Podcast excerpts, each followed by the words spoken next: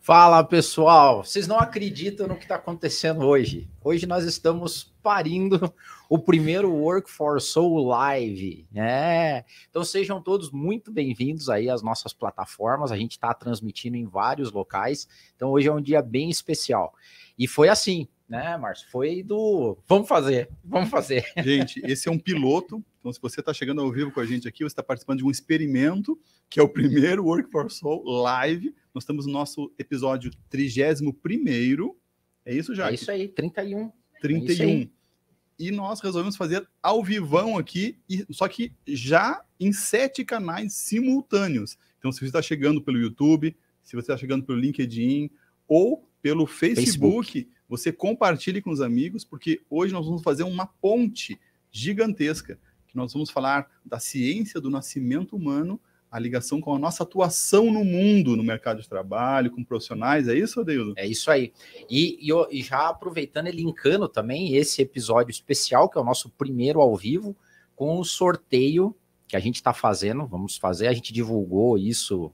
Não, não posso falar, né? Não, é, não posso falar. Do, do episódio passado que estava gravado. Vou falar. Mas nesse, se você compartilhar em qualquer uma das plataformas o conteúdo que a gente postar hoje, você está concorrendo. A gente vai sortear dois ingressos para o evento com o Ricardo Amorim, que vai acontecer em setembro aqui no Grande Auditório Positivo. Então, se você acompanha a gente já compartilhar, aproveita aí, você vai estar tá concorrendo a esse ingresso que a gente vai sortear aí na sequência. Então, tem que compartilhar a nossa transmissão ao vivo nas suas redes sociais com a hashtag Work4Soul.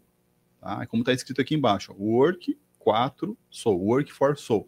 Põe essa hashtag para a gente conseguir identificar para conseguir fazer o sorteio, é isso? É isso aí. É isso, Jaque? Muito bem. É, ela falou, é, acho que é isso aí. gente, então a gente agradece muito se você vai chegando na transmissão, sempre pedindo aquele like, se inscrever no canal se você está pelo YouTube, porque a gente está já aí desde o final do ano passado fazendo conteúdos semanais ininterruptos, falando o quê? Do mundo de trabalho, sobre um olhar mais espiritualizado, mais humanizado. Então a gente sempre pede para que você apoie o nosso trabalho aqui do Work for Soul. E hoje presença ilustre presença hoje. ilustre. Hoje eu, vou me comportar muito Vai nessa... se comportar. Então assim, é uma presença ilustre, ficou em família e ainda fizemos ao vivo em sete canais simultâneos. Então é pura emoção. Por emoção. Depois que estamos com a gente, a Inês Monson, seja, seja bem-vinda. Bem obrigada, muito obrigada. Muito feliz aí de estar junto com vocês, parindo esse primeiro Work for Soul ao vivo. Está nascendo hoje o primeiro Work for Soul ao vivão. Então a gente está muito feliz porque a gente vive isso pessoalmente, né, Deildo, já há muitos anos, desde que a Inês fez a formação como doula. Eu também vivo isso, não parindo, mas acompanhando primeiro os nossos três filhos nascendo e a gente foi realmente tendo uma vivência com esse mundo da ciência do nascimento humano. E é muito bonito, porque quando você tem acesso à informação, você ganha uma conscientização a respeito da beleza que é o nascimento urbano e como ela impacta na nossa vida como um todo. Então, acho que hoje vai ser muito rico. Primeiro, que a gente tem uma grande audiência das mulheres. Segundo, que a gente tem realmente questões que permeiam a vida da mulher, que é conciliar o trabalho com os filhos, né, a educação, a mulher como a base do lar, mesmo lares de todas as conjunturas, a gente sabe que a mulher é o porto seguro do lar. Então, como a gente vai falar desde o começo da formação da família, quando nasce a criança, e durante toda essa vivência. Então, teremos aí muito conteúdo legal para esse episódio, né, Dildo? É isso aí. Inês, e assim, já para a gente conectar, né, a palavra trabalho, que é o nosso workforce, ou a gente, o trabalho, vocação. Então, conta então, assim, antes da gente entrar no profundo da discussão, como é que esse trabalho surgiu na tua vida? Ah, então foi com a, como o Márcio falou, foi com o nascimento das crianças, né? Na verdade, quando eu engravidei da nossa primeira filha, eu tinha 28 anos e trabalhava no corporativo. Mas eu, na época, queria ter um parto natural, acabei fazendo uma aula de yoga para me preparar e fui ali, li alguns livros, fui me informando, porque eu queria ter um parto natural. E a experiência acabou me conduzindo para uma cesariana, que a minha filha nasceu de cesariana. Mas aquilo, digamos, eu nunca engoli aquela cesariana. Eu fiquei é, mais ou menos um ano e meio digerindo aquilo até chegar à belíssima conclusão que eu não precisava ter passado por aquela cesariana. Cesárea. E aí eu comecei a estudar mais e mais. Aquilo me motivou e foi onde eu fiz a minha formação como doula. Depois acabei me formando como professora de yoga para gestante. E aí, e aí foi. Aí não, não parei mais. Então, mas come, comecei dessa forma. Eu falo que às vezes a gente começa algo pelo amor ou pela dor. O meu foi pela dor. Não foi um começo muito, muito fácil, assim, mas deu certo, funcionou. E a gente até estava conversando antes, né? Fazendo uma conexão que você falou que a, a nossa audiência é a maior parte feminina. Uhum. O RH é recheado de mulheres, é muita mulher trabalhando em RH. E eu sempre vi esse lado do RH feminino pela sensibilidade que as mulheres têm no trato com as pessoas. É, e dá a impressão que nesse universo, que é o universo do parto, da ginecologia, não tem tanta mulher, né? O que, que, será que acontece? Um preconceito às avessas, assim? Porque outra coisa também que eu, esses tempos atrás eu pesquisei é que tem muito mais mulher se formando em medicina hoje do que homens, né? Então, nessa. Tem uma faixa etária onde tem mais mulheres do que homens. Mas dá a impressão que a mulher faz uma escolha é, pelo, pelo ginecologista ou médico, né? Uhum. né? Tem, uhum. tem. Que, que, como é que você vê isso? Tem algum link, relação? E você sendo mulher também? É, então, assim, é, Adildo, o que a gente vê é que é, historicamente, assim, o nascimento humano ele passa a integrar a medicina muito recente na nossa história.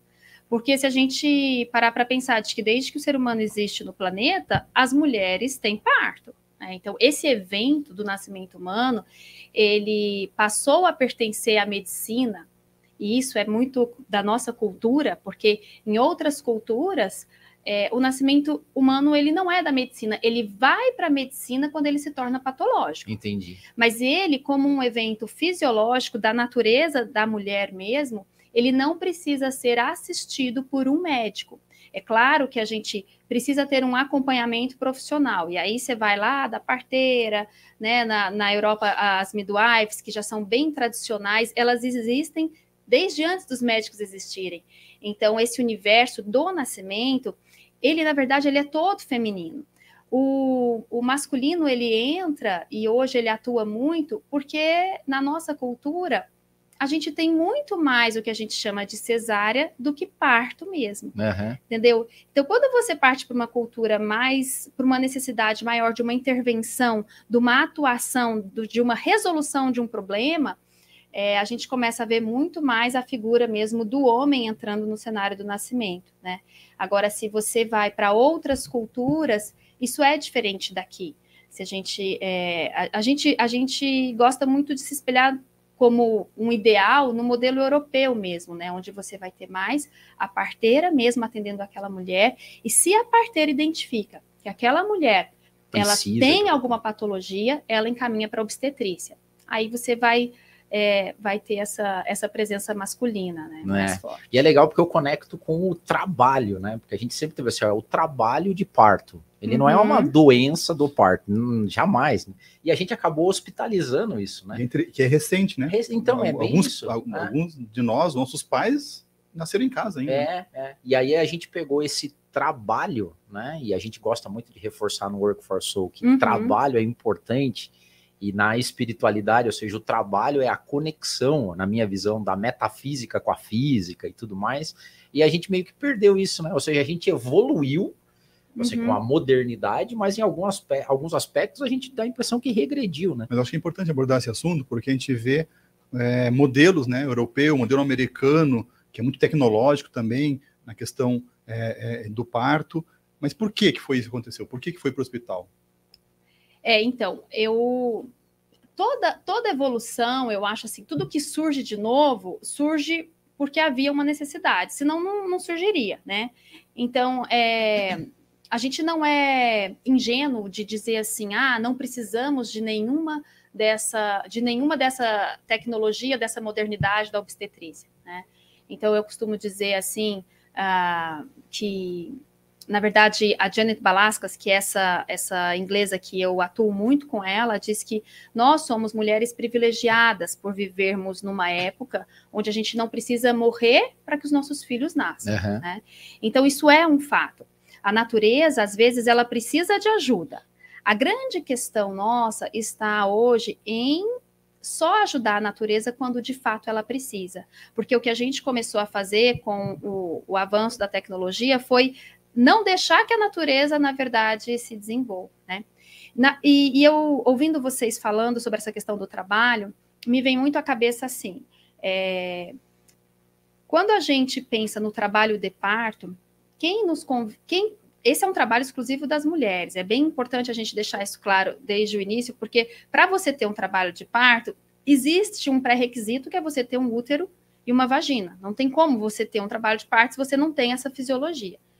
Então, é, eu fico pensando assim, ouvindo vocês, me ocorreu aqui: quem nos convidou para esse trabalho? Nós, mulheres. Quem fez o convite para nós? Quem fez o recrutamento e seleção? Quem nos recrutou? Quem é o nosso empregador nessa questão? né? Então, a gente trabalha, a gente fala muito do protagonismo da mulher nesse universo do nascimento, né? Que como você traz aqui, essa medicalização do nascimento, ela acabou tirando a mulher protagonismo do protagonismo feminino, né? É, desse momento. E aí eu, uh, recentemente, trabalhando nessa questão do protagonismo da mulher, eu acabei perguntando assim, ok, nós somos as protagonistas, mas quem escreveu o roteiro?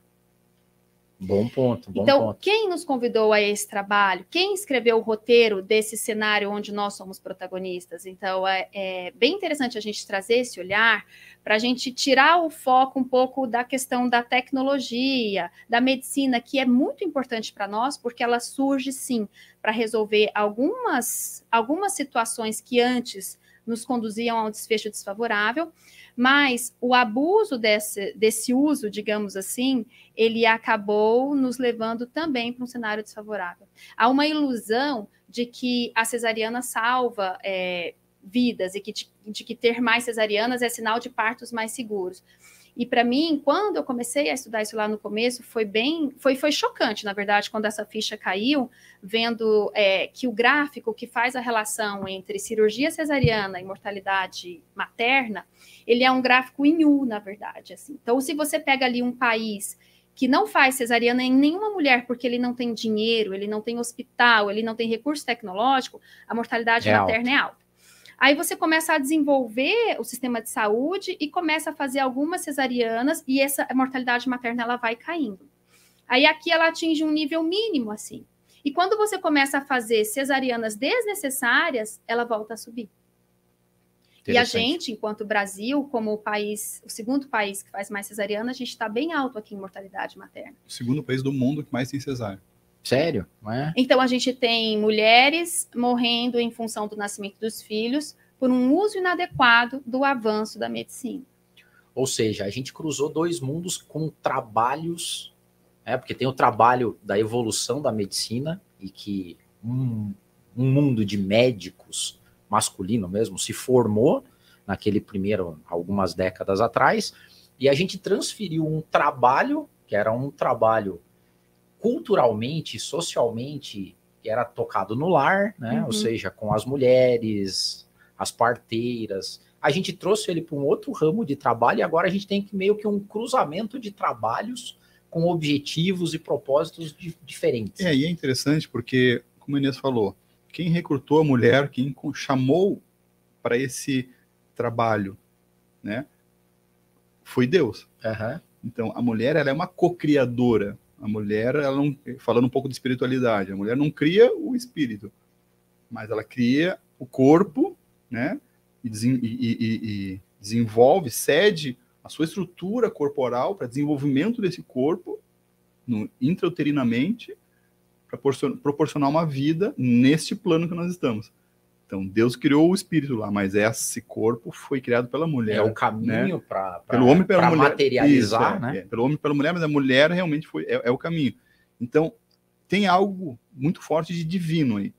E quando a gente vem nessa curva em U de excesso de intervenções, possivelmente a gente pode pecar por um excesso que vai depois vai ter que depois achar esse ponto de equilíbrio, né? Com certeza. E, e hoje a gente vê as pessoas às vezes incomodadas, né? Por, por a mulher não ter muitas vezes o protagonismo necessário nesse momento em que ela deveria ser o centro. E a gente não vê isso mais. A gente vê o sistema médico uhum. e a gente uhum. vê, às vezes, a agenda do médico como centro do processo. Não, e do hospital também, né? Esse talvez seja o meu ponto. É, e, e, aqui ó, eu tô fazendo uma, uma, uma confissão, cara, que eu, esse é meu, é só meu, tá? Eu tenho problema com o hospital. Eu fugi de hospital já. Porque é, é eu, eu acho que é com todo mundo, assim, de você não tá no controle, né? Porque quando você chega no hospital, você perde o controle. Uhum. Uhum. Aí eu tenho um problema renal. Aí uma certa vez eu cheguei no hospital com um problema no rim. Eu tomar uma água aqui. Eu tava, tava mal, Aí me deram algumas medicações, eu fiquei meio sedado, dormi um pouco. Quando eu acordei, tinha um médico na minha frente falando que ia me operar. Eu falei assim: não, negativo, como você vai me operar? Você decidiu assim do nada? E não, é, vamos operar. Eu fugi, cara. Fugiu do hospital? Fugi. Atenção, a minha irmã é hospital enfermeira... Sujizal, estão procurando até agora um fugitivo. Não, e a minha irmã é enfermeira lá na família, tem uma tiração de sarro até hoje. Por quê? Porque eu tive que voltar para o hospital. Porque eu tava com crise. E daí, quando eu voltei para o hospital, todo o hospital sabia: ah, você é o fujão, você é o fujão. E operou ou não? Não, e não, não operei. Esse é o ponto. Mas, mas a lógica é que eu vejo é que o, o hospital, até pela própria característica, ou seja, você chega lá, você é tirado desse protagonismo, né? Uhum. Porque é o médico, sem dúvida nenhuma, ele que está no controle, ele que sabe, os enfermeiros tal. E, e, e no parto, né? É, isso talvez seja muito mais crítico, né? Do que Sim. um problema renal que eu tenho. Lá é uma pedra. Né? Agora no outro, não, a gente está falando de uma relação mãe, família, cultura. Sim. Tem um aspecto social, espiritual, todo envolvido no nascimento de uma criança. E hospitalizar isso, talvez pode ser polêmico, eu estou falando, mas assim, se hospitalizar, é, hoje eu acho que no modelo que os hospitais funcionam é você tirar totalmente o protagonismo. Vamos aqui, a gente vai. Uhum. Nós vamos uhum. fazer do nosso jeito aqui, né? uhum, né? Uhum. É, é a realidade é essa mesmo, assim. Você vai ter algumas exceções é, quando você tem algum médico ali que naquele hospital consegue criar um, um microcosmos ali e deixar que aquela mulher tenha um, um protagonismo, mas mesmo assim ele encontra um limite, né? De repente, ó, oh, doutor, tá passando do horário, ela tá muito tempo aqui usando a sala. Então, ainda assim, você se depara com essa, com essa estrutura que que tem uma outra finalidade, porque assim, quando a gente fala em trabalho de parto, é, nós culturalmente não somos nem nós mulheres, agora eu estou dizendo, nós não somos educadas também para entender o que, que é isso. Nós vamos ter que trabalhar de fato. Nosso corpo vai precisar trabalhar por horas e horas para aquele bebê conseguir sair. A lógica, bem a grosso modo, sem entrar em detalhes, é o seguinte: a partir do momento que nós estamos grávidas, mesmo sem ter consciência daquela gravidez, o nosso corpo já começa a trabalhar para segurar aquele bebê lá dentro. Ele não pode sair antes da hora. Uhum. Ele precisa ficar dentro do nosso corpo por 40 semanas, em média, para ele ter uma boa estrutura fisiológica para sobreviver. Aí, quando esse bebê precisa sair, o nosso corpo precisa fazer todo o trabalho contrário ele agora precisa permitir que esse bebê saia de lá de dentro, né? O nosso útero é como se ele fosse uma sacolinha com a boca virada para baixo.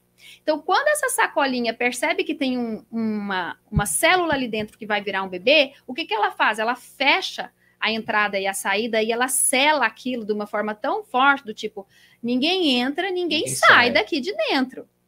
Agora, quando o bebê está pronto, ele precisa sair. E aí o corpo tem um trabalho gigantesco, né, para fazer, para permitir que aquele bebê saia. Então a gente tem que ter essa consciência, e esse é um trabalho de educação mesmo, nosso, de nós mulheres, e é nisso que eu mais gosto de atuar. Entendeu? Por isso que eu trabalho com meu bebezinho, minha réplica de pelvis, eu vou ali, eu mostro, eu explico. Quando a mulher entende isso, ela se encanta com esse corpo que ela tem e que foi preparado para esse trabalho. Lembrando mais uma vez que quem nos empregou nisso foi Deus. Então, ele não pode ter criado algo que não seja perfeito. Agora, tudo na natureza às vezes precisa de ajuda. O nosso corpo é perfeito, mas às vezes dá uma pedra no rim, às uhum, vezes dá um uhum. problema aqui. Aí, graças a Deus, a gente tem a medicina para nos ajudar. Mas é só nesse sentido, né? Então, a gente ouve até dos próprios médicos que trabalham já com essa visão é, que nós estamos compartilhando aqui, que eles falam assim: é, a cesariana é a única situação que uma pessoa chega com um órgão saudável no médico para o médico operar. operar. Ah. Você tem um órgão saudável, íntegro. Aí você vai lá e opera. sem necessidade. Era como se eu fosse ali e falasse assim, doutor, é, é, opera meu coração aqui, mas você tem algum problema cardíaco? Não, não tenho, mas opera, por favor. Interessante porque veio um monte de insights aqui. Nossa live vai ter duas horas. mas a primeira questão é a necessidade de controle que você colocou, Adeudo, ela foi colocada em xeque na pandemia, porque nós tivemos diante de um cenário que as pessoas não sabiam como é que era o comportamento desse vírus, como é que transmitia. Lembra que no começo a gente, né, achava de qualquer jeito, né? Achava que até pisando, até pisando. Chão, né? a, gente colocou no, é, a gente colocou nas casas, né? Isso, um tapete, tapete especial. E a gente não sabia como prevenir e como que remédio curava depois que internado. Então, a humanidade se colocou, se confrontou com uma falta de controle. Isso gerou um gatilho né, psicológico nas pessoas muito forte, né? E aí, quando nós temos hoje a nossa vida no dia a dia, no trabalho, nossas atividades, nós temos essa necessidade constante de controle, porque nós temos hoje muito mais devices para controlar no Maps onde eu estou indo, o Waze me comandando, é, é, é, comunicação, eu tenho controle dos filhos, de tudo onde está acontecendo, né, nos negócios, mais indicadores que me dão mais controle. Quando a gente é hospitalizado ou se coloca numa situação, falta esse controle. É, então eu vejo a mulher, a família entrando lá num hospital, ela continua com necessidade de controle. O mais controlável, entre aspas, seria uma cesárea. Ele te diz o horário vai começar, o horário vai terminar, né? Quantos pontos vai dar? É, é, é, mais controlável. O trabalho de parto, ele é um trabalho que se desenvolve e que você não tem uma previsibilidade de tempo. Uhum, depende, uhum. depende. Uhum. Cada trabalho desenvolve, desenrola de forma diferente. Por quê? Porque é cada organismo, a psique da mulher. Olha, eu dando aula. Eu vou, explicar aqui. Gente, você ah, anota aí, Adeudo, por favor. Vamos inverter poder, os lugares aqui, Adeudo. Para eu explicar. o trabalho de parto gera na mulher é, é, resgate de reminiscências da educação dela, do papel dela como mulher no mundo, tudo isso aflora na hora do parto. E aí, às vezes, a pessoa não está disposta a perder esse controle. Eu quero tudo planejado, organizadinho, conciliado em agenda, com a agenda do médico, com o centro cirúrgico. Então, assim, a minha pergunta é: depois de, depois de depois tudo de, isso, eu vou fazer uma pergunta. Depois, depois de toda essa explicação técnica, né? eu queria perguntar para a Inês: a mulher sabe parir? Porque a gente vê a estrutura hoje e a gente fica na dúvida: a mulher ainda sabe parir? É, a maioria na nossa cultura não.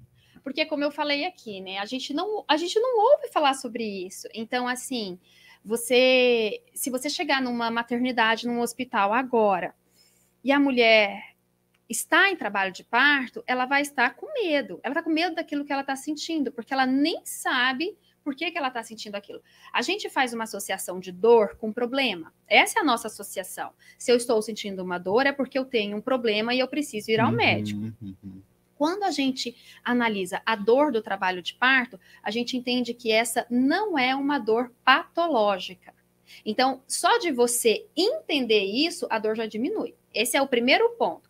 Por isso que nós precisamos educar a nossa, a nossa sociedade, em especial nós, mulheres, porque é no nosso corpo que o negócio está acontecendo, mas todo mundo, porque você quer ver desespero, é um homem que está do lado da mulher dele, ela em trabalho de parto, ele está vendo que ela está sentindo dor e ele não sabe o que fazer, ele não tem o que fazer para ajudar ela, ele não sabe o que está acontecendo com ela, ele implora, pelo amor de Deus, tira esse bebê dela, faz uma é, cesariana. É instintivo, né? Do homem, é, né? Ele quer proteger né? ela, então uhum. tira essa dor dela.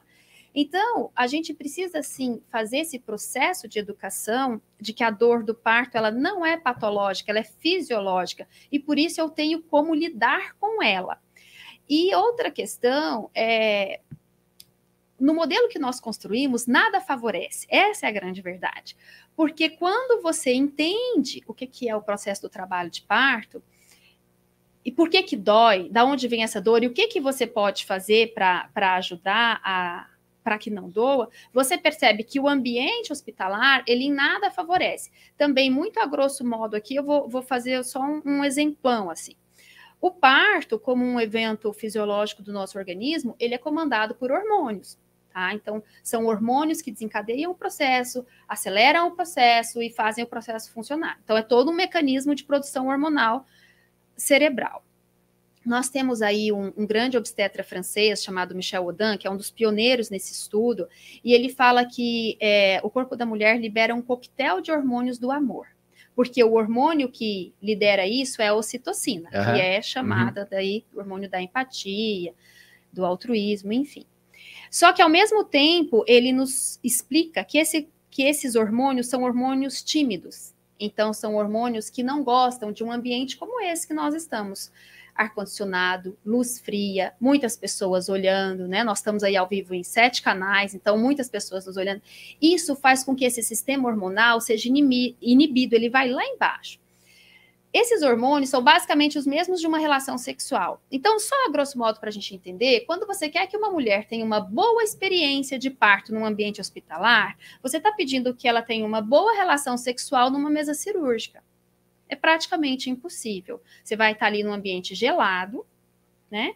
Com pessoas que você não conhece, sendo observada e julgada o tempo todo, às vezes com fome, com frio, com medo, assustado. Não tem como esse sistema hormonal funcionar bem. Então, os partos complicam, eles se tornam dificílimos, porque você está num ambiente equivocado, com pessoas desinformadas, a experiência não vai ser positiva, ela tende a dar problema. E aí, quando ela dá problema, você já vem ali com todo o seu arsenal de, de soluções para né, resolver. resolver. E esse problema se manifesta como? Falta de dilatação? É, na verdade, assim, a, a, às vezes a mulher nem entra em trabalho de parto, porque ela nem consegue, né, desencadear. O, é, você nem espera o processo desencadear, mas se espera, normalmente vem com uma falta de progressão, que a gente vai dizer assim, né? Porque realmente não dilata, ou a mulher acaba abaixando, tendo algum problema de pressão, porque ela começa a ficar muito nervosa. Então, vem uma. O rol de possibilidades de problemas ele é gigantesco. Mas é, normalmente são problemas evitáveis, ou mesmo se eles são reais é, ali na hora, eles são contornáveis. Mas aí você, você precisa, para isso, mudar a perspectiva de quem está com aquela mulher. Porque, por exemplo, Hoje, muitos obstetras topam você entrar numa sala ali e apagar a luz, desligar o ar-condicionado, tirar a mulher da, da cama, da mesa cirúrgica e deixar que ela fique usar o chão para encontrar uma posição mais favorável, mas a maioria não. Se movimentar. Como que eu vou examinar uma mulher que está no chão, que está de quatro, que está de cócoras? Não, eu quero ela deitada com a perna ali pra eu, aberta para poder ter a melhor visão. Essa é a pior posição. A gente não reduziu o número de maternidades, porque a gente não ouve mais falar de tá tudo dentro do próprio hospital, né? Na verdade, assim. Porque tinha casas de parto tinha. né? Olha, o Covid, nesse sentido, ele, ele foi uma, um, um atrapalho, porque o que, que aconteceu? Você, você, a gente vinha com uma cultura de criar mais maternidades e casas de parto. O Covid, aqui em Curitiba mesmo aconteceu isso com duas maternidades. Ele, a, o, o governo acabou pegando aquele ambiente físico chamado maternidade e transformou em unidade para atender Covid ah, exclusiva. Entendi. E agora passou, melhorou, mas a, a casa de parto não voltou. A é. maternidade não voltou. Ela continua atendendo o, o hospital normal. E essas mulheres foram para onde? Foram para os hospitais. E no hospital tá todo mundo preparado para quê? Para agir. Sim. Eu tenho que atuar. Pô, se me chega um acidentado aqui, eu não vou poder ficar esperando, eu tenho que atuar. Eu só queria trazer um ponto aqui para que a, quem está ouvindo a gente também não ache que, ah, mas esse negócio está muito loucão aí de parto, não tem medicina como que essas coisas se conversam, né? Então, a grande conquista hoje nossa, em termos de saúde, nesse ambiente, nesse, nesse, nesse tópico, é a gente pensar no pré-natal. Uma mulher que faz um pré-natal bem feito e ela é bem acompanhada no pré-natal, ela chega no momento do parto com uma, uma ciência muito grande de que ela está bem e o bebê dela está bem. Ela não, né? Assim, a profissional, o profissional que está assistindo ela, que pode ser um médico e pode ser uma enfermeira obstetra, né? Aqui no Brasil a gente não tem muita figura da parteira, mas a gente tem as enfermeiras obstetras. Então, é, quando você faz um pré-natal bem feito, você chega nesse momento com tranquilidade. Eu posso encarar, tá tudo bem. E normalmente tá tudo bem quase sempre está tudo bem, na verdade. Antigamente a gente não sabia como é que. Nem o é. sexo do bebê, hoje sabe é. tudo. Faz é. Mas aproveitando, só fazendo é, um reforço nisso, porque você vê que hoje a galera que tem mais condição O cara tem personal trainer, ele tem personal organizer, ele tem personal tudo, né, que se pode ter. E às vezes não investe, né, num, num personal, uma pessoa que vai ajudar ele, ou ela, ou a família, num pré-natal bem feito. E outra coisa que você falou que é muito legal também, isso acho que tem um link legal quando a gente fala de cultura organizacional, assim, as pessoas não fazem as coisas como deveriam quando elas não entendem o propósito e o porquê daquilo que está acontecendo, né? uhum. né? Que eu acho que é muito o teu papel hoje, o papel de profissionais como você, né? Uhum. Que é explicar o porquê as coisas acontecem, por que, que a dor está lá, por que, que o corpo está reagindo daquela forma. Né? Então, assim, ter um personal para fazer isso, cara, né? Então, mas olha, olha que legal, é, transmimento de pensação, porque é, nós tivemos aqui um episódio com a Érica, que ela é capelã. Então, nós identificamos que dentro de um hospital tem que ter uma rede de apoio. Uma rede de apoio também espiritual, religiosa, para que ele consiga dar um apoio psicológico tanto para o paciente como para os médicos, que ela relatou que na Isso, pandemia é, foi difícil para caramba. Fizeram uhum. inscrição de médicos para atendimento dos capelãos, assim, muito interessante. E o parto tem também uma rede de apoio, que são as doulas, né, que é a formação da Inês, e que muitas vezes pode amenizar esse ambiente não favorável total, que tem no total, hospital. Então, é. acho que é legal falar, Inês, um pouco desse trabalho que é esse da doula, que é essa acompanhante da gestante, que ajuda a favorecer esse processo do parto, né? Uhum, é.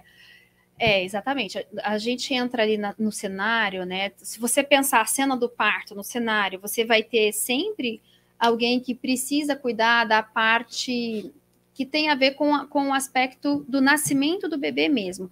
Porque, como eu falei, eu chego no momento do parto com pré-natal bem feito, exames, então eu sei que eu não tenho problema cardíaco, eu não tenho problema de pressão, eu não tenho, o meu bebê tá, eu sei a posição que ele tá, não só pelo, porque quem trabalha com isso, de apalpar a barriga, sabe a posição do, do bebê. Mas eu fiz ultrassom, sei que tá tudo bem. Então vamos encarar o trabalho de parto, tá tudo bem, vamos encarar. Mas o trabalho de parto, mesmo aquele que, que é em casa hoje, que a gente chama de parto domiciliar planejado, ele é monitorado. Esse monitoramento, ele vai o quê? De uma ausculta dos batimentos cardíacos do bebê e da, do estado físico da mãe. A mãe você está enxergando, o bebê você não enxerga. Então, o que, que você faz? Você ouve o coraçãozinho dele. Então, você monitora esse trabalho de parto. Esses são os sinais de que a coisa está indo bem e pode continuar seguindo no fisiológico, no natural.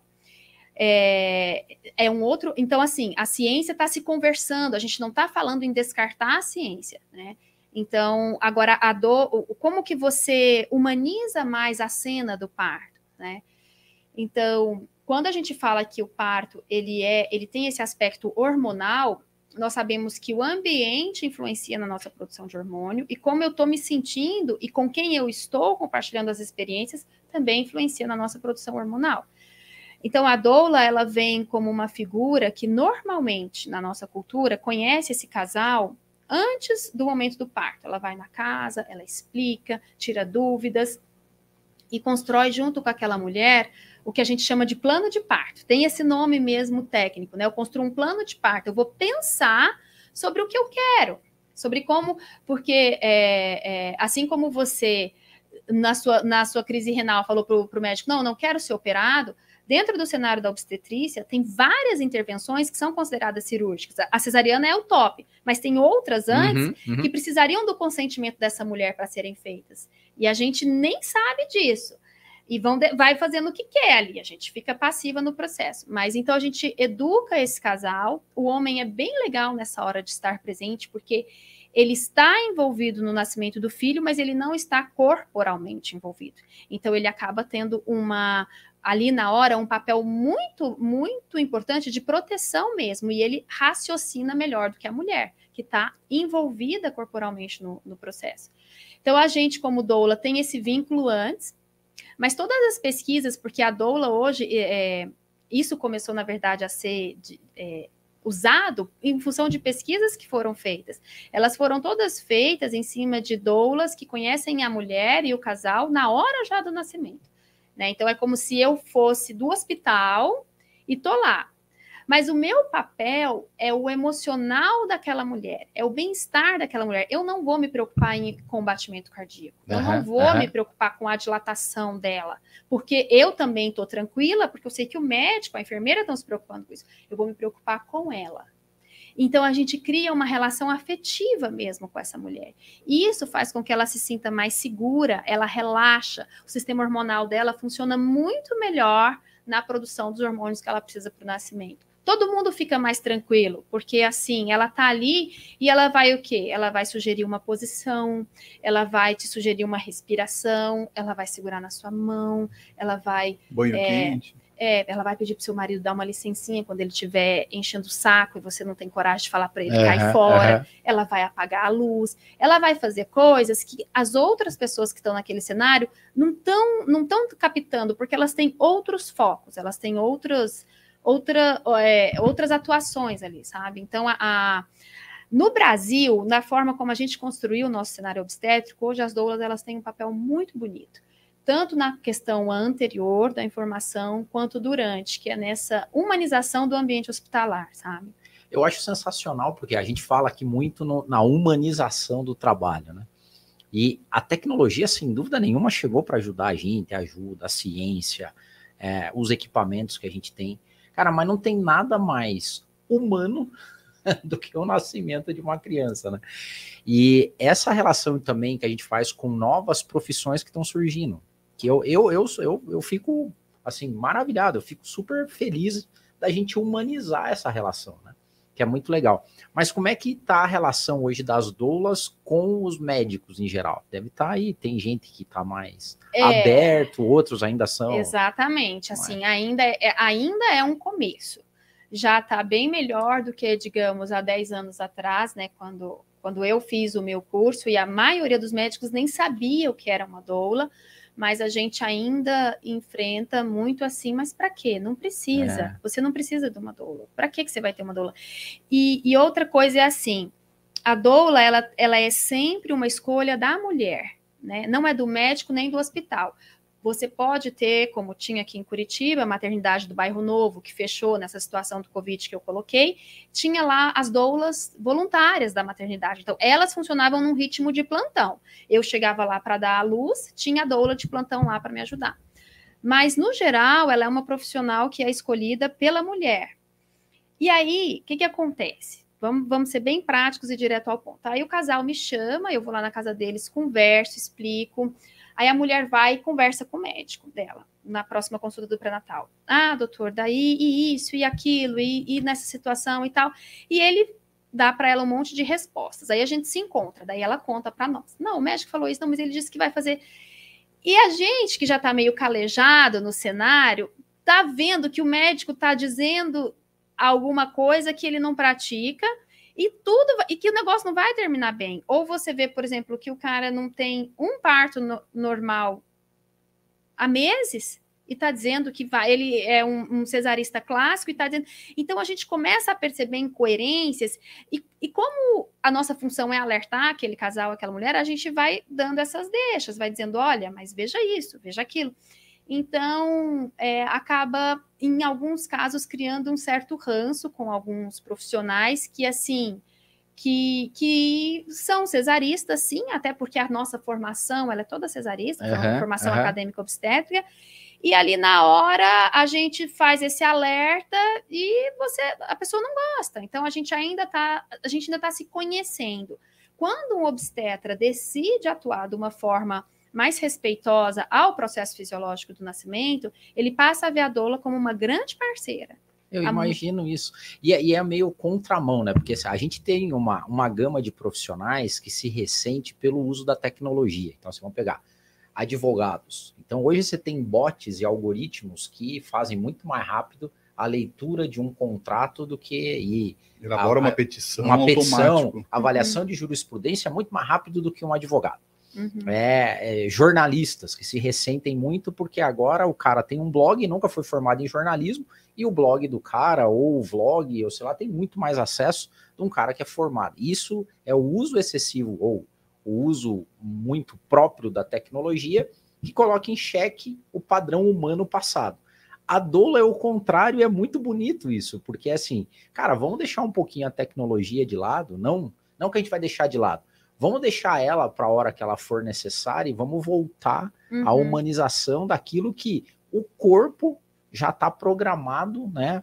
pelo coquetel de hormônios, por tudo que foi preparado desde o início para deixar acontecer. Então, a Uhum. doula é a humani é, é tipo assim, é a tangibilização da humanização no trabalho. É que legal, e, e tem tudo a ver com o que a gente sempre fala nos episódios do Work for Soul, né? No- Nossa própria caneca, né? Pessoas, vocação, espiritualidade. Isso aí. Ou seja, a gente vê a tecnologia sobre todos os aspectos no mundo do trabalho como um meio e não como um fim. Por quê? Porque os o foco são as pessoas. Aqui é a mesma coisa, né? O foco é, são as relações, é a pessoa, é aquela mãe naquele processo que ela é- é- está vivendo ali. Uhum. Então, o foco não é a estrutura médica, a agenda do médico, a estrutura é, é, é, da, da tecnologia disponível que a gente tem, e sim o processo natural que tem a ver com as relações. As relações são naturais. A gente é que é, é, deixou mais artificial tudo, É, né? tem até a lógica da produção, né? Da produtividade. Uhum. Vamos fazer rápido, vamos fazer É, né? é. E, e a, se você for olhar também, eu, pergunta de ignorante aqui também, né? Fazendo um papel mais.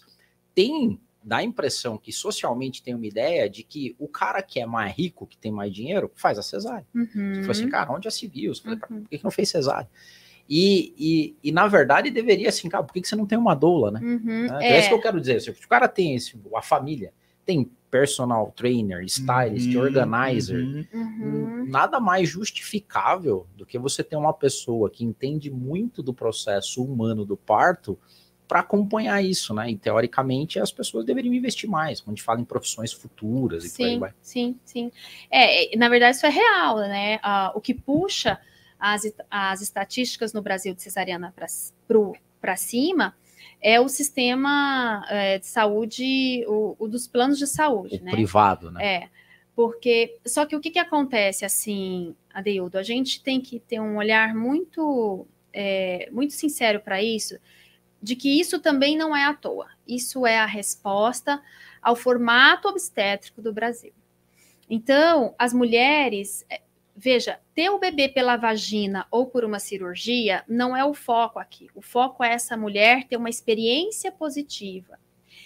E o parto, como ele é atendido nos nossos hospitais, e aqui eu estou falando no geral, Aham. você pega Público ou privado? público, ele é um atendimento que gera trauma, tá? Então, quando você e essa é, é, o pessoal não gosta do termo violência obstétrica e hoje tem até aí uma discussão política de que isso não existe e nós que trabalhamos nessa questão da humanização do nascimento insistimos em mostrar, demonstrar, explicar e comprovar que existe a violência obstétrica, que não é dizer violência do obstetra, não é o obstetra que é violento, o sistema formato, é O violento. processo. O processo ele é violento porque você viola a, a constituição original, do, o design ali original do processo. E isso faz com que a mulher saia traumatizada da experiência.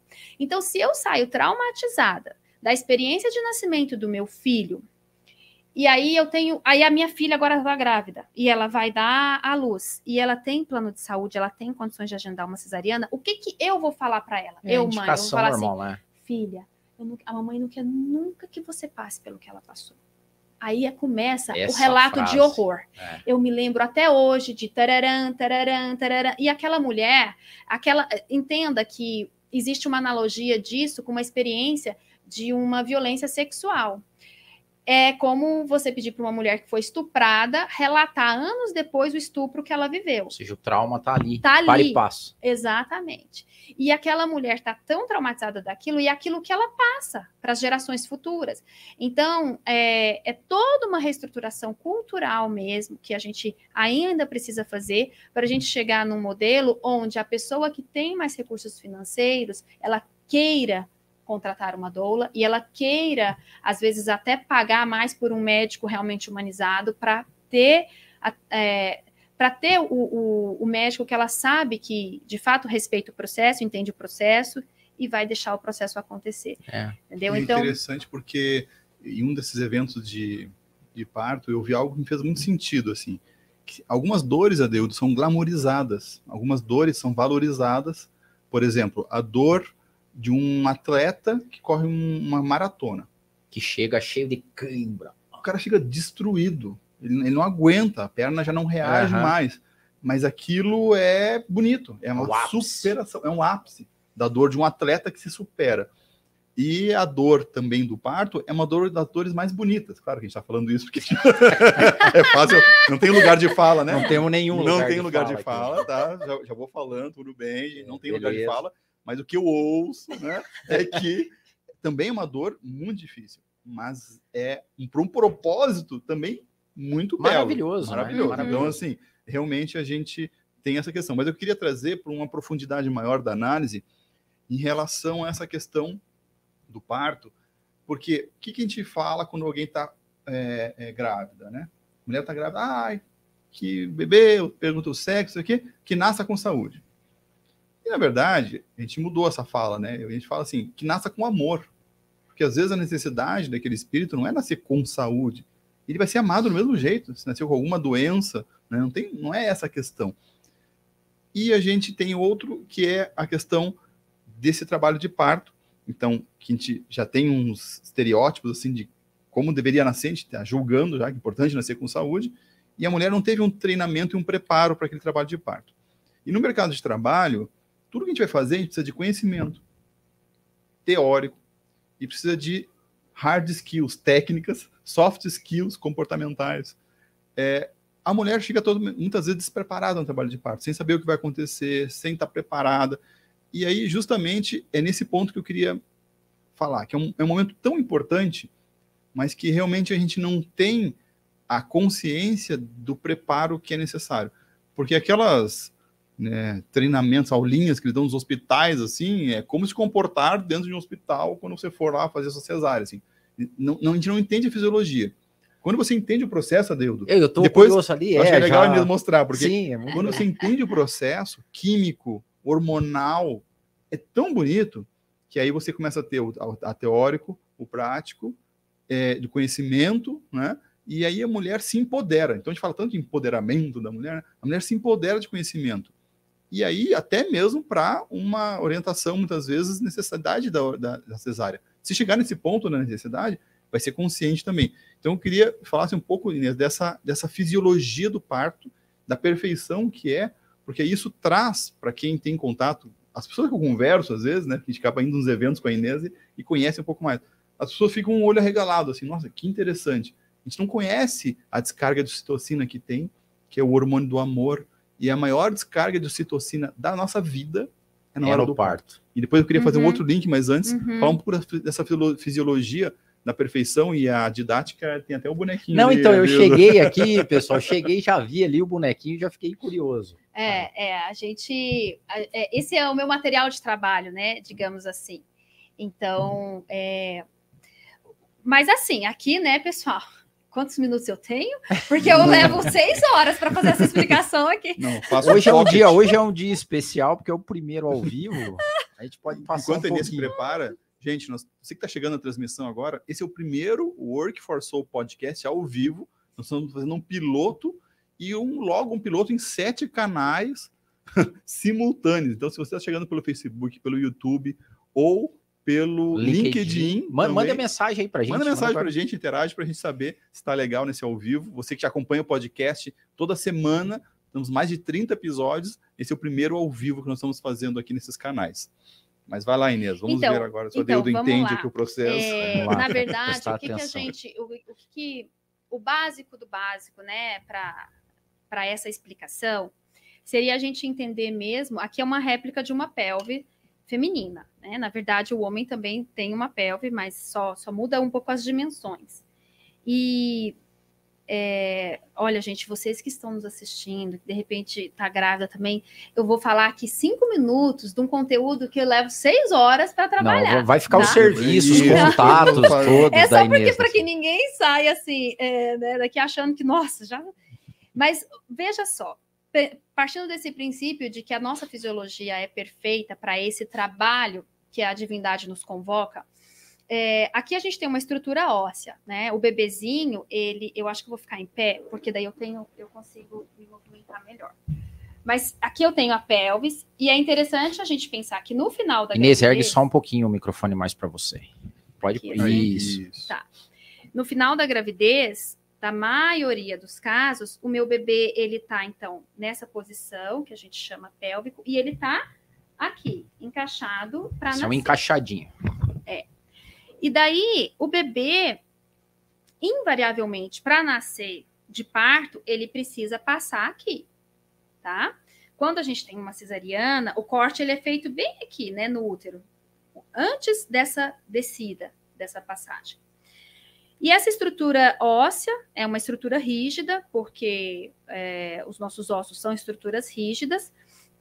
Mas o que, que a natureza faz conosco? Quando a gente engravida, o nosso corpo começa a liberar mais de um hormônio chamado relaxina, que é um hormônio que a gente tem, mas a mulher grávida começa a produzir mais relaxina. E o que, que essa relaxina faz? Ela atua em cada articulação, em cada cartilagem do nosso corpo, deixando essa cartilagem mais relaxada mesmo, mais fininha. Isso permite que o meu corpo se adapte ao crescimento da barriga. Então, às vezes, a gente é, ouve frases é, dizendo assim que a mulher, é, numa mulher grávida, todos os ossos saem do lugar. É verdade, se você partir desse entendimento de que cada articulação dela tá mais frouxinha, tá mais solta, porque ela precisa acomodar aquela barriga que vai crescer.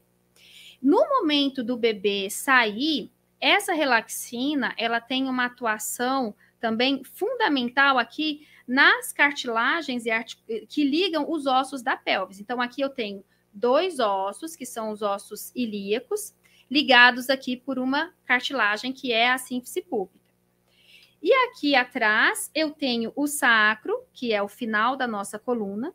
O sacro está conectado aos dois ossos ilíacos também por duas articulações, que eu represento aqui por esses parafusos. E no final do sacro eu tenho o cox, finalizando a coluna. E o cox está ligado ao sacro por uma outra articulação aqui, que é a sacrocígena.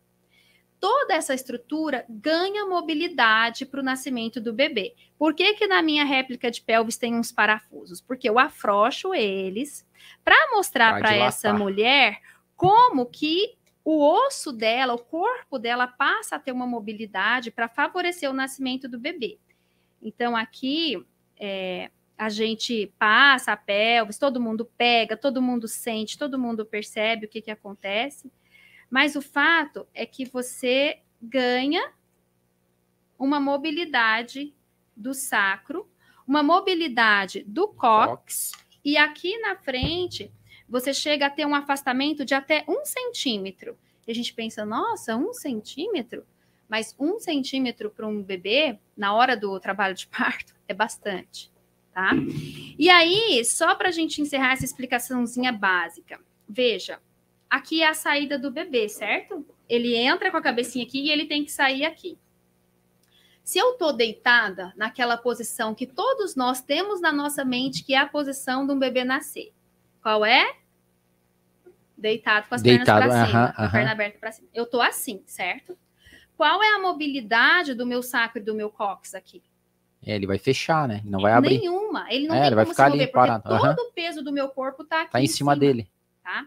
Então eu não tenho como ampliar a saída do bebê nessa posição. Eu não tenho como usar a meu favor aquilo que a natureza me deu. Quando eu tiro essa mulher da posição deitada e verticalizo essa mulher, e aqui eu não vou dar uma posição, porque não tem. Qualquer posição que você libere o sacro e o cox, numa mulher extremamente exausta no momento do bebê sair, pode ser até ser, ser deitada de lado, porque se eu deito de lado, eu ainda é, consigo é, fazer isso aqui, ó. Uhum. Entendeu? Então, quando eu explico isso, eu explico para essa mulher a diferença que faz na dor que ela sente e no caminho que o bebê dela precisa encontrar para nascer, porque ele está buscando esse caminho, essa saída. Ela simplesmente se verticalizar e liberar. Eu ganho um terço a mais de espaço quando eu faço isso. Então vamos imaginar que uma mulher está de quatro aqui. Ela está de quatro e o sacro dela e o cóccix dela fazem isso e ampliam em até um terço a saída desse bebê. Então, assim, só, né? Daí no, no, no, momento eu uso o bebê, eu ponho o bebê para nascer. Que é o outro aí, Inês? Esse aqui é a placenta. Ah, a placenta. Isso, tá? Porque o parto só termina com o nascimento da placenta. Uhum. A grande, o grande perigo para uma mulher no nascimento de um filho é a saída da placenta, é onde dá a maior, a, onde acontecem as maiores hemorragias que acabam levando a um óbito materno ali.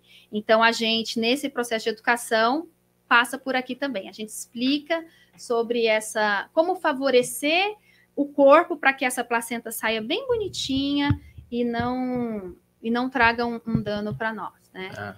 E então essa basicamente assim, eu dei aqui para vocês só um, um pouco, sim, um pouquinho do um que eu falo ali, mas você entende que quando você tira uma mulher da posição deitada, que é essa que a gente tem na mente, que a gente vê nos filmes, vê nas novelas, vê em todos os lugares que a posição, nós mulheres vemos isso, então a gente acha que o nosso bebê nasce assim, eu deitada, com a minha perna aberta, entendeu? E tendo que e fazer muita força. força.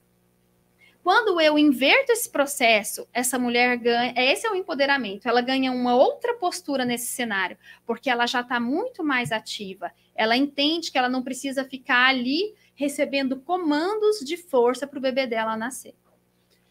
É claro que não Aprendeu, tem. Aprendeu, agora você vai repetir. É, agora passo. fazer a prova. é claro que não tem resposta simples para problemas complexos, né? Você não consegue. Hoje eu acho que um, um, grande problema que a gente vive hoje é as pessoas terem solução simplista para pro, problemas altamente Isso. complexos. Mas dá para fazer uma conexão de que é, a falta de informação e de profundidade no que é o parto, na humanização do parto, tem levado você que está em relação muito próxima com as mulheres, de que a gente tenha cada vez menos mulheres dispostas à maternidade? Olha, é claro que, de novo, tem uma série uh -huh, de fatores aí, mas esse seria. Contribui. Eu, eu acho que contribui. Eu né? acho que contribui, porque assim, é, o que acontece? Aqui a gente entra numa, numa questão realmente bem profunda, mas que eu, eu vejo assim, mais ou menos, Adendo. Nós, mulheres, é, somos seres cíclicos diferente do homem. E a, isso, para mim, hoje eu entendo que a educação para o parto começa lá quando eu menstruo. Quando eu tenho 13 anos, 14, 12 e tenho a minha primeira menstruação. Eu começo a entender que eu, enquanto fisiologia, sou cíclica. Eu sou cíclica. O homem, ele não é. E isso faz toda a diferença. Então, quando eu consigo vivenciar esse, essa minha fisiologia, que é cíclica, eu consigo aceitar muito melhor esse ciclo da minha vida, que é o de gestar, parir e maternar um bebê. É um ciclo, ele passa mas não dá para eu ficar indiferente a ele e seguir no ritmo masculino da produtividade, fingindo que nada está acontecendo Sim, comigo. Total, total. E isso gera uma dor tão grande em nós mulheres que a gente acaba querendo ter poucos filhos. A gente cria um pavor daquele bebê pequeno, porque a gente quer viver aquele ciclo, mas com a mesma produtividade que ininterrupta masculina. Hoje eu fico pensando assim, eu não consigo entender, eu fico pensando numa mulher que tem alguma atividade profissional extremamente exigente do ponto de vista físico. E aí você pode pensar numa cirurgiã, que às vezes tem que ficar seis horas de pé fazendo cirurgia, ou você pode pensar numa policial, sei lá. Pensa no que você quiser. Essa mulher está menstruada naquele dia e ela está sentindo cólicas horríveis. O que, que ela faz? Ela toma remédio porque ela não pode, ela não pode dar espaço para o corpo dela sentir aquilo, porque ela tem que produzir naquele dia. É um compromisso, claro, dela com o paciente, com o trabalho dela. Mas então, o que, que nós começamos a fazer desde sempre? Nós não olhamos para a nossa fisiologia. A gente, ao contrário, a gente tenta fazer com que essa fisiologia não interfira na no, naquele ritmo de vida que a nossa cultura diz que é o ritmo correto que é produzir, produzir e produzir. A maternidade, ela rompe com isso. E viver o processo do parto, entender o processo do parto, da amamentação. Nossa, amamentação. Como que você é produtiva amamentando um bebê? Não tem como. Então você tem que romper com essa. Quando você entende, é tão interessante falando aqui para vocês agora também muitas fichas vão caindo, né? Você entende que o trabalho que você está sendo convocada naquele momento, ele faz parte de um outro ciclo que vai te, te distanciar um pouquinho, talvez, daquela daquilo que você traçou como sendo seu ciclo produtivo no, no convencional do mercado de trabalho. Então, isso é conflituoso, sim. É conflituoso, não é como você falou, não tem uma resposta simples, não tem nada, mas que interfere, interfere. Mas é a gente usar esse poder de informação e conhecimento, né? Ou seja, você pega hoje a galera de RH que está assistindo a gente, que sempre acompanha. Cara, um gestor, um líder humanizado, tem que entender isso. Tem que entender qual que é o ciclo, tem que entender o que, que significa um parto, tem que entender o que, que significa a menstruação, TPM, independente do que for, porque é a nossa bandeira aqui, né? Ou seja, humanizar as relações. Uhum. A gente está tá muito no produtivo, no estereótipo, na robotização. Né? Então, por isso que esse papo nosso aqui é fenomenal, uhum. espiritual e super humano. E sabe que interessante? Porque esse processo de empatia do gestor para a equipe, em especial entendendo essa mulher que tem um processo cíclico, né? É, tem, tem, um resgate no parto também. Eu queria fazer esse link, que é o seguinte: é, o Michel Odan, né, fala também, eu sou especialista também. É, por... eu sei que você está fazendo cola, é, mas tudo bem. de, de, de, tanto ver evento da Inês. Eu, a gente vai colocar créditos aqui, cara. Você vai ter que colocar créditos. Márcio by Inês sem, sem lugar de fala e ainda por cima conteúdo de terceiros, né? Mas eu, as coisas foram ao longo dos eventos que a gente vai acompanhando com a Inês, dá uns, uns links assim com o nosso mundo, né? De, de gestão de pessoas, que é o seguinte: essa descarga de ocitocina, que é o maior da tua vida no nascimento. Uhum. Então, quando você recebe um contato com um hormônio que é chamado do hormônio do amor, o maior contato é nessa hora que você nasce. Numa cesariana, a gente está privando as pessoas de ter essa descarga de, do hormônio do amor. E aí o Michel Aldan fala: o que vai ser de uma sociedade privada do hormônio do amor no nascimento, esse pico de hormônio do amor? E aí a gente vem em dois pontos que eu queria abordar. Primeiro, o protagonismo do bebê no parto e como que isso pode impactar depois na vida da pessoa, em, até na vida profissional. E o segundo ponto é, será que muitas vezes a nossa capacidade de ter empatia pelo outro não pode começar nessa descarga inicial de amor?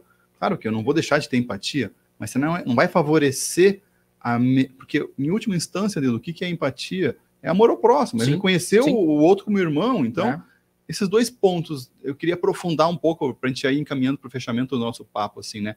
Como é que você vê isso, Inês? Dessa privação, dessa descarga de citocina no parto?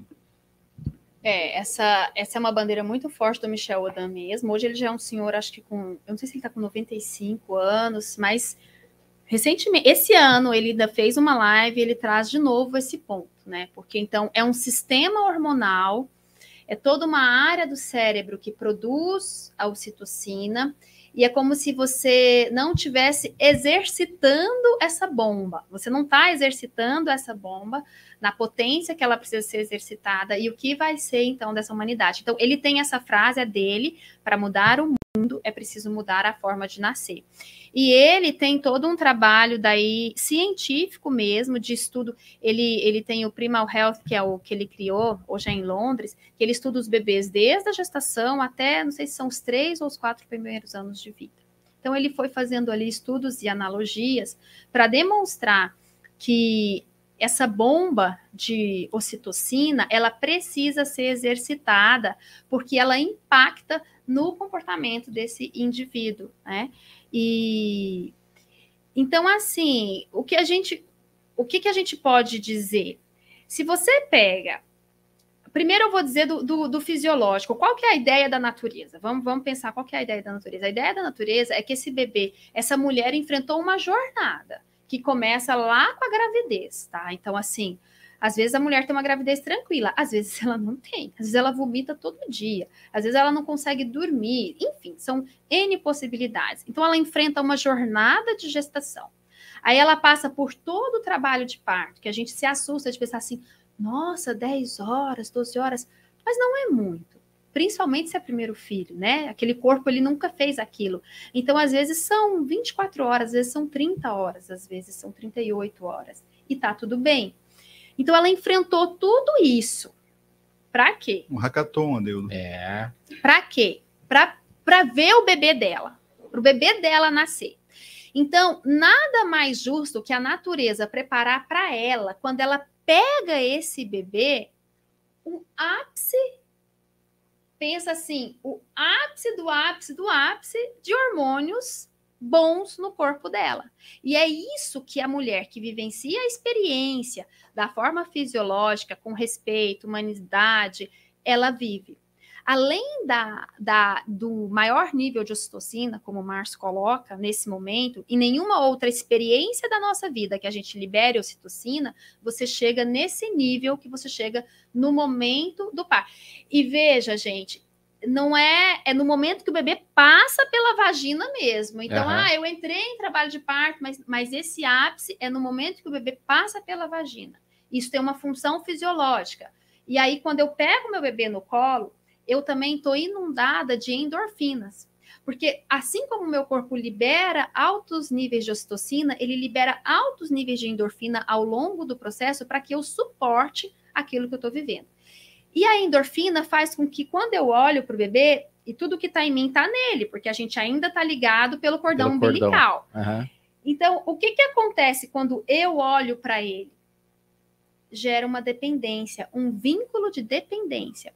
A gente fala que gera um apaixonamento, eu me apaixono por ele, ele se apaixona por mim, e é como se eu me tornasse dependente dele mesmo. Por isso que a mãe não consegue ficar longe do bebê muitas horas. E não é para ela ficar porque ela precisa garantir que ele sobreviva. A ideia da natureza é essa. Então, na verdade, é, mãe e bebê são presenteados com esses hormônios pela jornada que eles cumpriram ali, né? Para o bebê também não é, não é, não é fácil é, atravessar esse, esse canal de parto, né? Então, eles são presenteados mesmo com isso. E nessa primeira vinculação, a gente fala, esse é um imprint inicial naquele indivíduo, é um registro, ele é profundo e ele fica, sim, para sempre. É claro que eu não posso dizer assim, ai, mas eu, igual eu, né? minha primeira filha nasceu de uma cesariana, puxa, então agora tá tudo perdido. Claro que não, nunca tá tudo perdido. Nunca tá tudo perdido. Só que eu não usufruí desse presente da natureza para nós. E esse bebê, agora falando um pouquinho do bebê, o que, que acontece? O bebê se desenvolve num meio aquoso, né? Vamos imaginar assim. Dentro do útero tem líquido. Então, o bebê se desenvolve é, num líquido que tem sempre a mesma temperatura, e ele não tem, então, nem a percepção térmica que nós temos e nem a percepção de gravidade que nós temos, porque a gravidade não diminui quando a gente está dentro da água.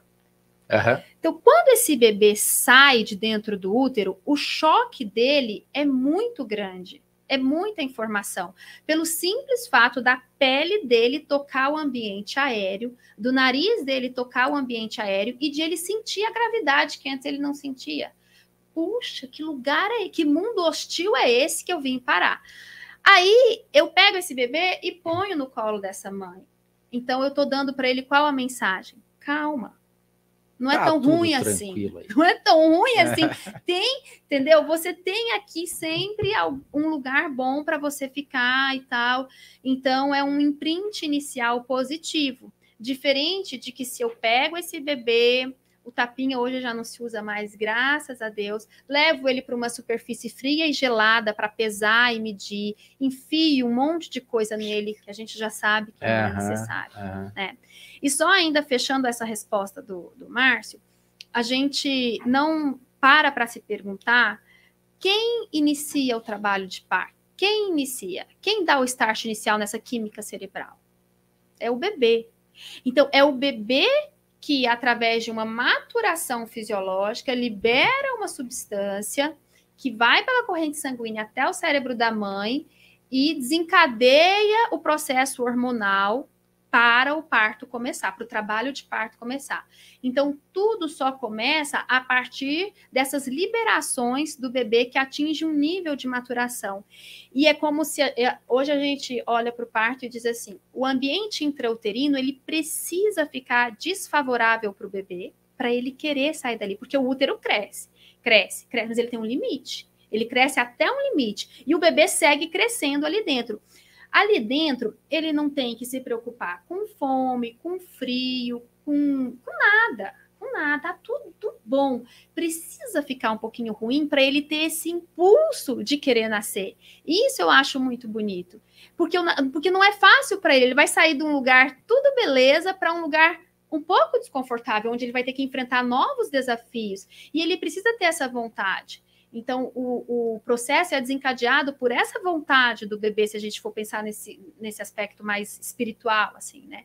Eu preciso ter vontade de sair de um estado aparentemente que eu não preciso me preocupar com nada, para um outro estado onde eu vou ter alguns novos desafios. Mas eu me sinto preparado e apto para isso. Então eu vou, vou em frente. E eu faço eu dou o pulo, né? Pô, tem um monte de insight, cara. Insight, é, do, eu tô vendo aqui. Do profissional no mercado de trabalho, né? Ele recebe estímulos muitas vezes desagradáveis e ele precisa realmente ter um ímpeto de, de iniciativa, de, de, coragem, de fazer acontecer. E, e é difícil você muitas vezes se jogar numa nova oportunidade de trabalho, algo simples, né? É um ambiente diferente. Aqui eu tô quentinho, tô tranquilo. Sossegado. Já conheço os colegas. Conforto, é. Sair da zona de conforto, ele exige esse ímpeto. E aí tem muito a ver com esse papel do bebê no parto. Ele pode ser protagonista, porque ele se movimenta durante o parto, ele dá o gatilho para iniciar o trabalho de parto, ou ele pode ser retirado numa cesárea passivamente. É. Mas tem o, o, que você falou aí, de, que ficou gravado aqui para mim, é o tal do print do amor, né? Na, uhum. Da ocitocina na hora do, do nascimento. Eu fiz uma outra conotação, porque na teologia cristã, você tem a lógica do pecado original.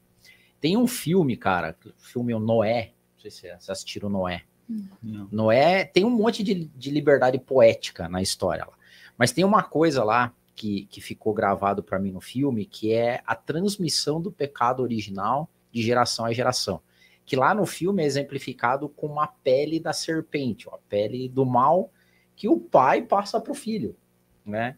E aqui é o, o nascimento, no print do amor, é o contrário, né? Ou seja, é o print de que Deus né, tem uma relação de amor com a humanidade. E também o que é legal também é que na teologia cristã, o único amor minimamente comparado ao amor divino é o amor de mãe. Né? Então, esse uhum. papel da mulher, é, como que a natureza é fabulosa e e inteligente ao extremo em tudo que foi criado e que tudo tem conexão. Né? Uhum. Muito bonito, e é muito né? legal porque uhum. antigamente a gente, assim, ó, quando você não tinha esse conhecimento científico, você tinha numa sabedoria milenar, na cultura. E o que eu acho super bacana é que quando você vai evoluindo com a ciência, você chega num nível de neurociência para saber quais são os hormônios e como que eles estão atuando, você vê esse encontro fabuloso Sim né, do que hoje os inteligentistas dizem, né, do tal do design inteligente. Né, uhum, não, não foi o acaso, tem um design por trás dessa tem, coisa arada tem. toda. É, o processo é muito bonito e a gente hoje tem acesso à informação é, por tantas vias que a gente não pode mais alegar ignorância. Nem aquele Sim, gestor, sim. aquele líder que tem uma equipe que precisa respeitar o tempo das mulheres nesse processo cíclico que a Inês falou, quanto nós, como sociedade, repensar um pouco o modelo, né, Adeudo? Eu acho que um pouco das provocações do Work for Soul é um pouco disso, assim, é a gente entender é, é, essa humanização como respeito das particularidades de cada pessoa, e no sentido da mulher na gestação, o mercado antigamente era cruel, a ponto de você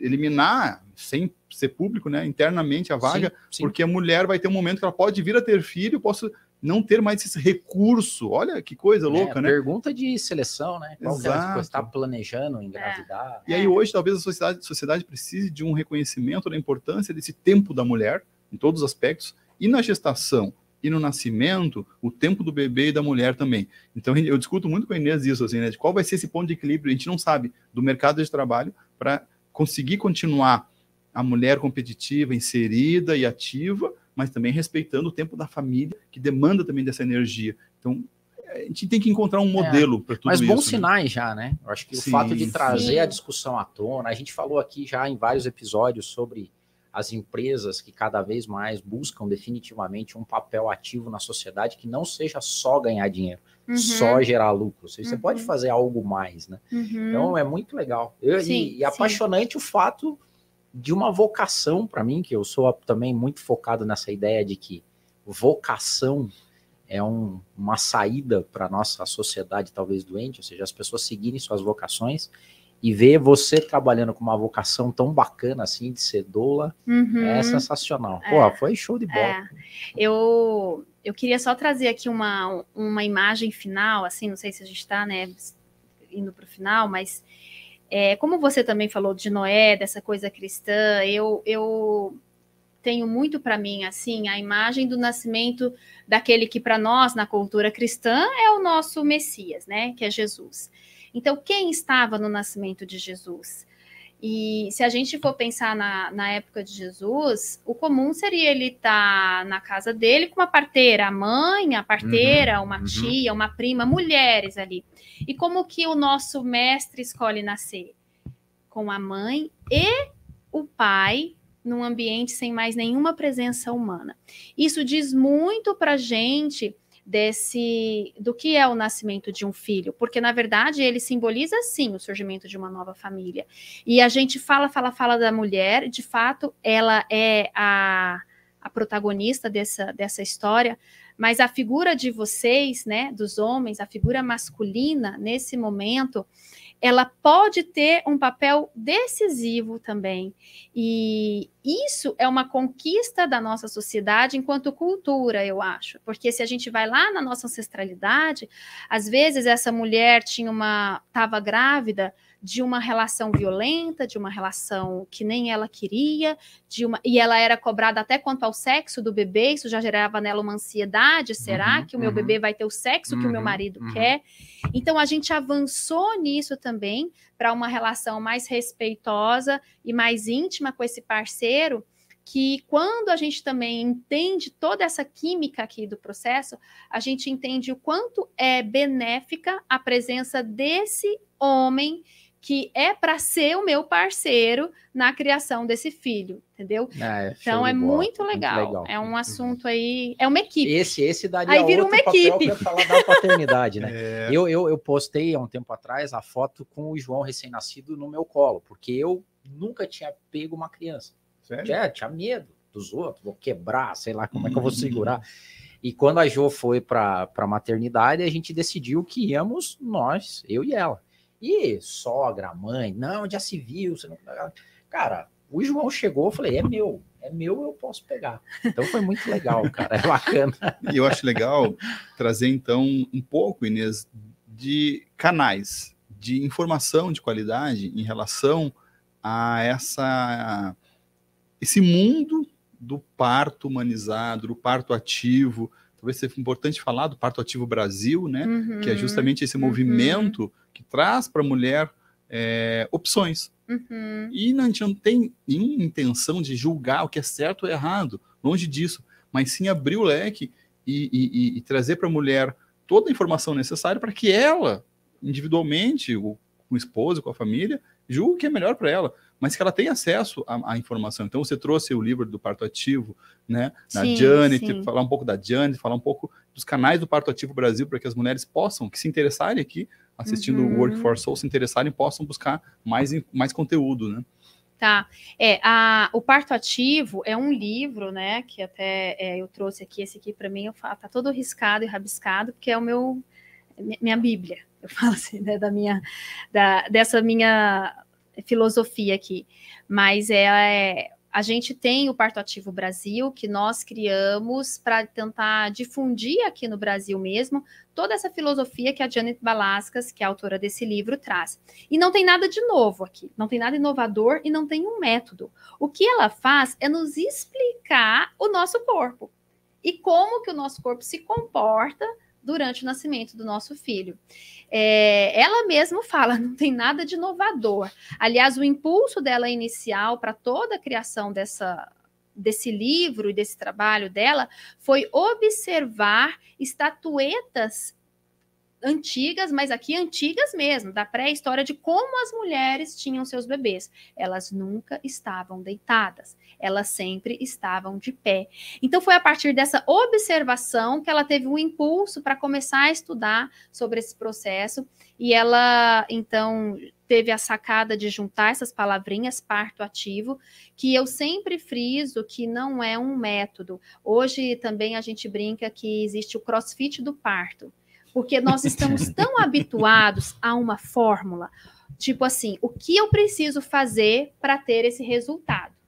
E aí a gente acha que aqui vai, vai colar e não cola. Então a gente cria uma sequência de posições que, e acha que fazendo aquela sequência de posições vai ter, vai ter o parto, e não tem, porque não se trata disso. Se trata de você compreender essa filosofia e se entregar para o processo. Ninguém tem como saber como vai ser, ninguém tem como saber.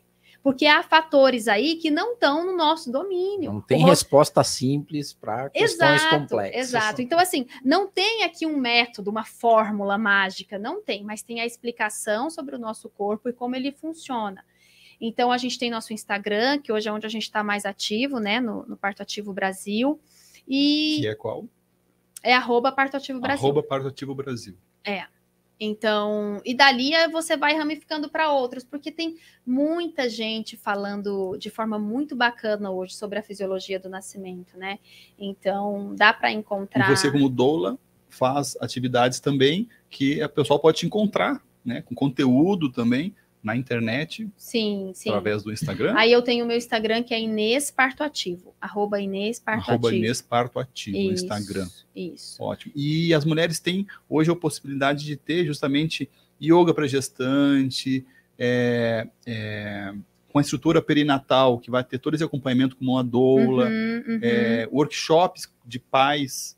Sim, sim, a gente trabalha assim. Na verdade, a doula, ela Tô vai. tentando fazer o comercial aqui, o merchan, tentando puxar, sabe? É. Isso Ajuda aí, O Márcio, o Márcio é o empreendedor da família. é. Ajuda a família a dar um up aí no comercial.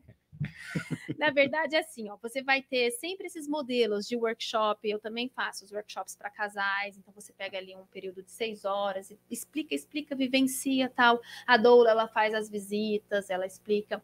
Eu, particularmente, sou apaixonada pelo trabalho do yoga durante a gestação.